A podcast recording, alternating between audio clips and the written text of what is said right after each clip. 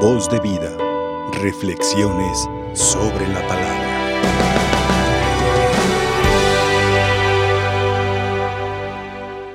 Unidos con la iglesia, hermanos, que hoy nos invita a que meditemos sobre la vida de San Lorenzo Ruiz, mártir, eh, originario de Filipinas y, y muere en Japón derramando su sangre por Cristo. Hoy la palabra que el Señor nos regala, sin salirnos del contexto, todavía estamos en el mes de la Sagrada Escritura, mes de septiembre, mes de la palabra de Dios.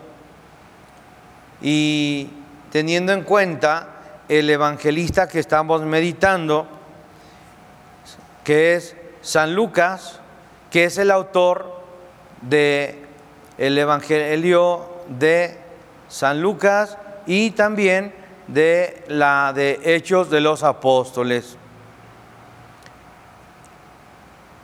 Entendiendo el contexto del escritor sagrado, el Evangelio de San Lucas nos propone a un Jesucristo, nos propone a un Jesucristo que va camino a Jerusalén. Es la primera propuesta que nos hace el, el, Evangelio según San Lucas. Y también otro elemento importante que tenemos que tener en cuenta, que el Evangelio de San Lucas se le da el título de el Evangelio de la Misericordia. Podemos eh, eh en el caminar de cada pasaje evangélico, San Lucas nos pone ciertos destellos de misericordia. Y el Evangelio que estamos meditando esta mañana precisamente reúne estos dos requisitos. Jesús emprende el camino a Jerusalén y también aprovecha la oportunidad Jesús para demostrar que Él es el reflejo de la misericordia del Padre. Partiendo del primer momento que va camino a Jerusalén, nos demuestra, dice, que cuando ya se acercaba el tiempo en que se tenía que salir de este mundo, Jesús tomó la firme determinación de emprender el viaje a Jerusalén. En todo momento, en toda circunstancia, Cristo tenía presente cumplir y obedecer al Padre. Y sabía que cumplir al Padre, sabía que cumplir, obede obedecer al Padre era lo máximo que él podía hacer. Y por eso es que él sabía que el lugar donde tenía que ir, donde tenía que ir a marcar con el sello de la misericordia, es Jerusalén. El profeta Zacarías nos dice, vendrán numerosos pueblos a buscar al Señor en Jerusalén. Después de que Cristo muere en Jerusalén, posteriormente viene un acontecimiento muy bello para la iglesia que es Pentecostés. Y es precisamente en Jerusalén, en donde se reúnen los pueblos de todas las tierras, donde todas las lenguas se entienden, el que haber aceptado a Cristo es signo de entendernos completamente. Y por eso es que Cristo va camino a Jerusalén. Y no se nos debe de olvidar que Jerusalén es la ciudad del gran rey, es la ciudad de Yahvé. Hemos escuchado incluso en el Salmo, dice el Señor,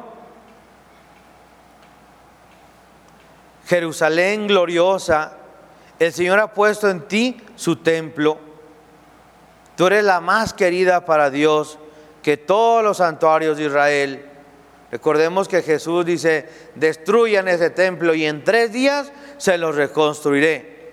Él hablando no del templo material, hablando del templo espiritual. Y es en Jerusalén donde resurge el templo. Y es en donde Cristo demuestra al Padre cuánto lo ama y lo ama obedeciendo. Esta es la primera parte de nuestro evangelio, de, este, de esta celebración. La segunda parte es cuando los apóstoles, Santiago y Juan, le dicen al, Señor, Señor, ¿quieres que hagamos bajar fuego para destruir a los samaritanos? ¿Ah? Debemos de partir en un contexto cultural.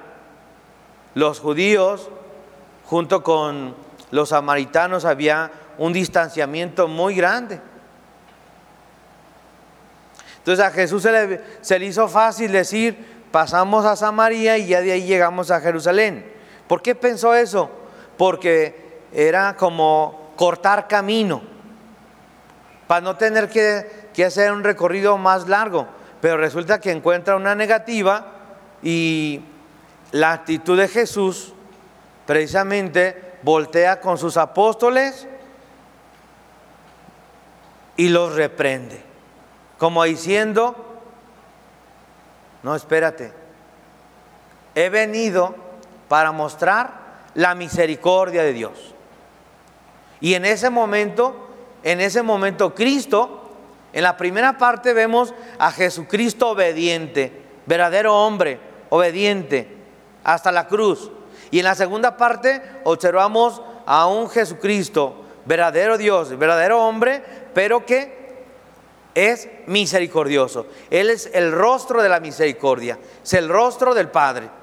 Por eso apacigua a sus apóstoles y dice, momento, momento. Si tú haces eso, eh, echas a perder el proyecto. Aplicación para nuestra vida. En nuestro caminar de la vida ordinaria, al igual que Jesucristo, todos vamos camino a Jerusalén, a la nueva Jerusalén. De ahí que pedirle al Señor nos conceda la gracia, nos conceda la gracia de en todo momento querer obedecer sus mandatos divinos, estar abiertos a su obediencia, someternos al señorío del Señor, saber que el día que partamos de este mundo, estamos llegando a la cumbre, que es la nueva Jerusalén ¿Quién entra a la nueva Jerusalén? Quien ha cumplido la obediencia, la obediencia del Padre. Recordando ese pasaje muy bello del buen samaritano, que el hombre que ha sido golpeado en el camino, que fue auxiliado por el buen samaritano, el texto nos dice que este hombre se retiró de Jerusalén.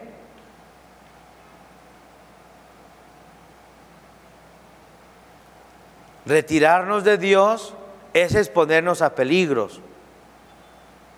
Alejarnos de la gracia de Dios es exponernos a la tentación.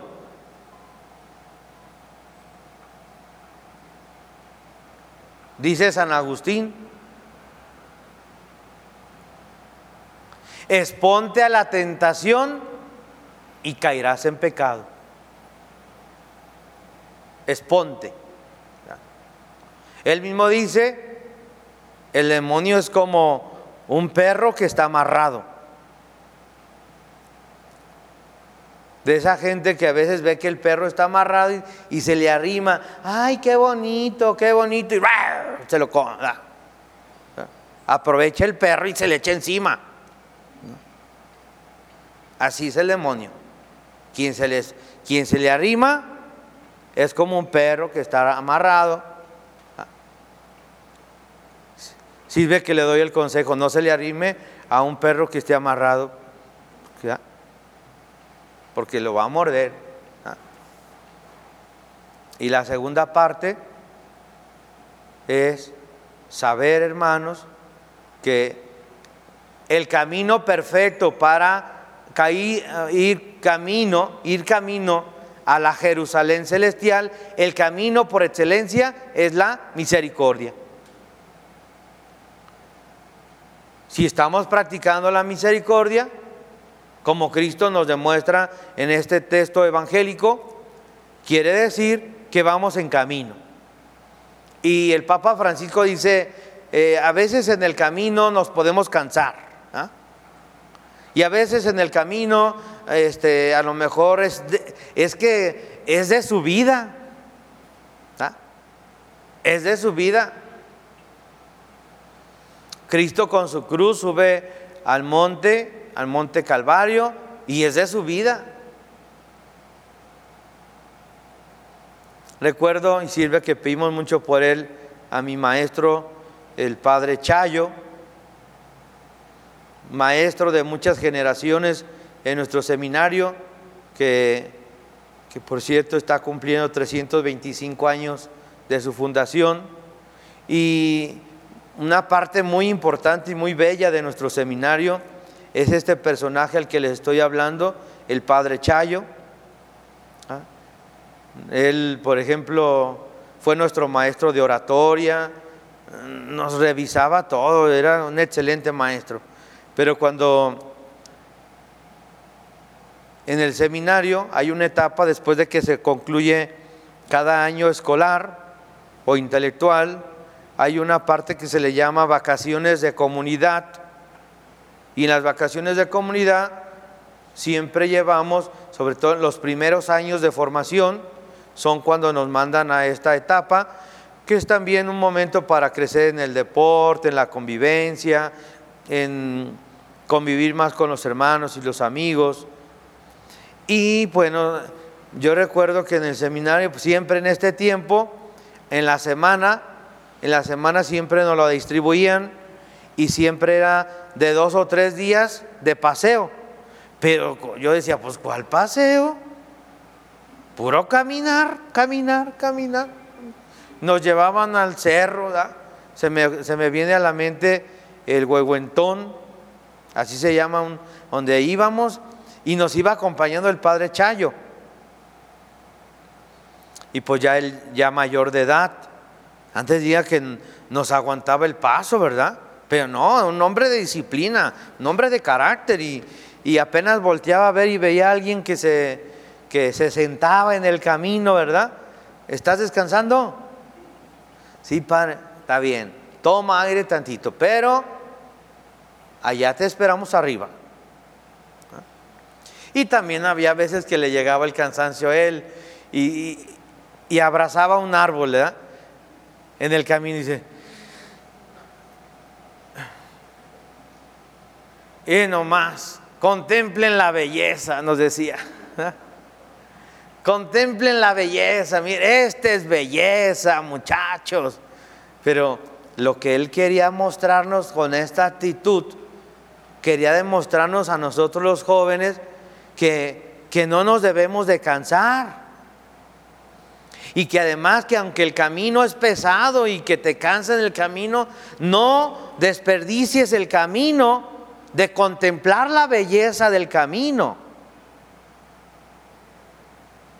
Yo me doy cuenta que algunos van que, que a Mazamitla, que a Tapas, pero no contemplan, o sea, no, nomás van a otras cosas, pero no van a, disfrutar. Van y se encierran a una cabaña. Mm, mejor me quedo en mi casa. ¿no? si vas a ir, vas a, contemplar la belleza. Y el padre, yo decía, padre, ¿de veras quiere que contemplemos la belleza? Estoy descansando, cállate. Y así también en el caminar de nuestra vida, en el caminar de nuestra vida, podemos encontrarnos que a un hermano va, va caminando y va cansado. No le hace, pues hay que decirle, no le hace que te cansaste, tranquilo, recupérate, toma buenos bríos, agarra buen aire y síguele, porque el camino todavía falta. Y esta mañana ese es precisamente el mensaje. Jesús siguió su camino hasta llegar a Jerusalén. Y en el camino aprovechó para hacer la misericordia. Y la misericordia también, hermanos, es aplicarla a nosotros también. El de, el darte un descanso, el de darte un, respiro, un momento de, de contemplar la belleza en este tiempo de lluvia, en este tiempo de que los elotes y los amigos que ya gracias a Dios ya tienen elotes, ¿verdad? Le dije a uno, le dije, ah, en estos días vengo por mis elotes, ¿eh? Me dijo, mis elotes, pues nunca vino a ayudarme a abonar. ¿ah? Dije, momento, mi amigo, momento. En las yo he pedido porque haya un buen temporal. Entonces, yo aboné. Entonces, todos cooperamos. Y se fijan, a lo mejor un hermano dice, ya me curé, ya me curé. No, pero si te curaste, no es por tus méritos propios, mi hermano. Es porque muchos han orado para que te cures. También te fue bien en los elotes, no tanto porque fuiste muy buen ingeniero agrónomo, no, porque la oración de todo el pueblo de Dios pidió un buen, un buen temporal de lluvias y ahí están los resultados, ¿verdad? Que Dios nos bendiga y que nos dé la gracia el Señor de saber disfrutar nuestro camino, nuestro camino a casa. Vamos a la casa del Padre. Vamos camino camino a la casa del Padre. Así es que que Dios nos dé la gracia de aprovecharla, saborearla, ¿verdad? Saborearla. Y recuerdo que íbamos precisamente camino al Huehuentón y había un, charquito así de donde en este tiempo de agua eh, las piedras sueltan agüita y se hace así como un tipo... Eh, pues un pocito ahí con la misma agua y cristalina, riquísima, ¿verdad? Y yo me acuerdo que dije, no, de aquí soy, ¿verdad? Tomamos agua y muchos de mis compañeros decían, ay no, guácatela, ay, fuchi, a lo mejor aquí se arrimó un lobo o a lo mejor se arrimó un coyote. Ay, ¿qué tiene? ¿Verdad? También nosotros estamos pisando donde ellos viven. ¿verdad? Entonces, no, una, belleza, una belleza, contemplar, saber. Una vez nos llevaron al, nevado de Colima y luego, pues yo, yo me dije, ah, vamos a ir al nevado. Entonces yo agarré mi mochila y, puse, puse, eh, ah, no puedo decir marcas, ¿eh? no puedo decir marcas, ¿ah? pero eché miel, ¿verdad? Miel, miel de leche, ¿verdad? Miel de leche esa bien rica de fresa y todo, y, vasos y todo. Y, tú para qué llevas eso? Mm, ni saben. Ya cuando lleguemos allá a la cumbre, van a ver lo rico que es la nieve. Y agarraba mis vasos y, y luego dice, eh, pues danos uno, no, danos uno. Y ya le dicen al padre, oye, padre, no nos quiere dar un vaso. Y, no, pues es que el que se previno disfruta de la gloria. El que se previno disfruta de la gloria. Y al último, claro, un corazón manso y humilde, ¿verdad? dije, pues déjales doy uno, ¿verdad? Para que para cuando vuelvan disfruten, ¿verdad? Y les di, así, ande, ande, pues, pero, pero pues cooperen para, para lo que se gastó, ¿verdad? ¿No? no les vendo la nieve, pero sí, vamos a cooperar, ¿verdad? Porque eso es precisamente, en la vida hay que cooperar con el hermano. Ya nos comimos la nieve eh, y bien rica, bien rica. ¿ah? No más rica que las que venden así raspadas. No, no, no, no. Y nosotros llevábamos y nunca pensábamos que la nieve de allá se comía. Y le dije, pues a mí una de mis hermanas que ya había ido me dijo, llévate todo esto y así, así, y lleva cacahuates y todo. No, pues, ¿qué le estoy diciendo con él? Hermanos, prepárense porque cuando lleguemos a la cumbre vamos a disfrutar de la belleza y la santidad de nuestro Padre Dios. Amén. Voz de vida. Reflexiones sobre la palabra.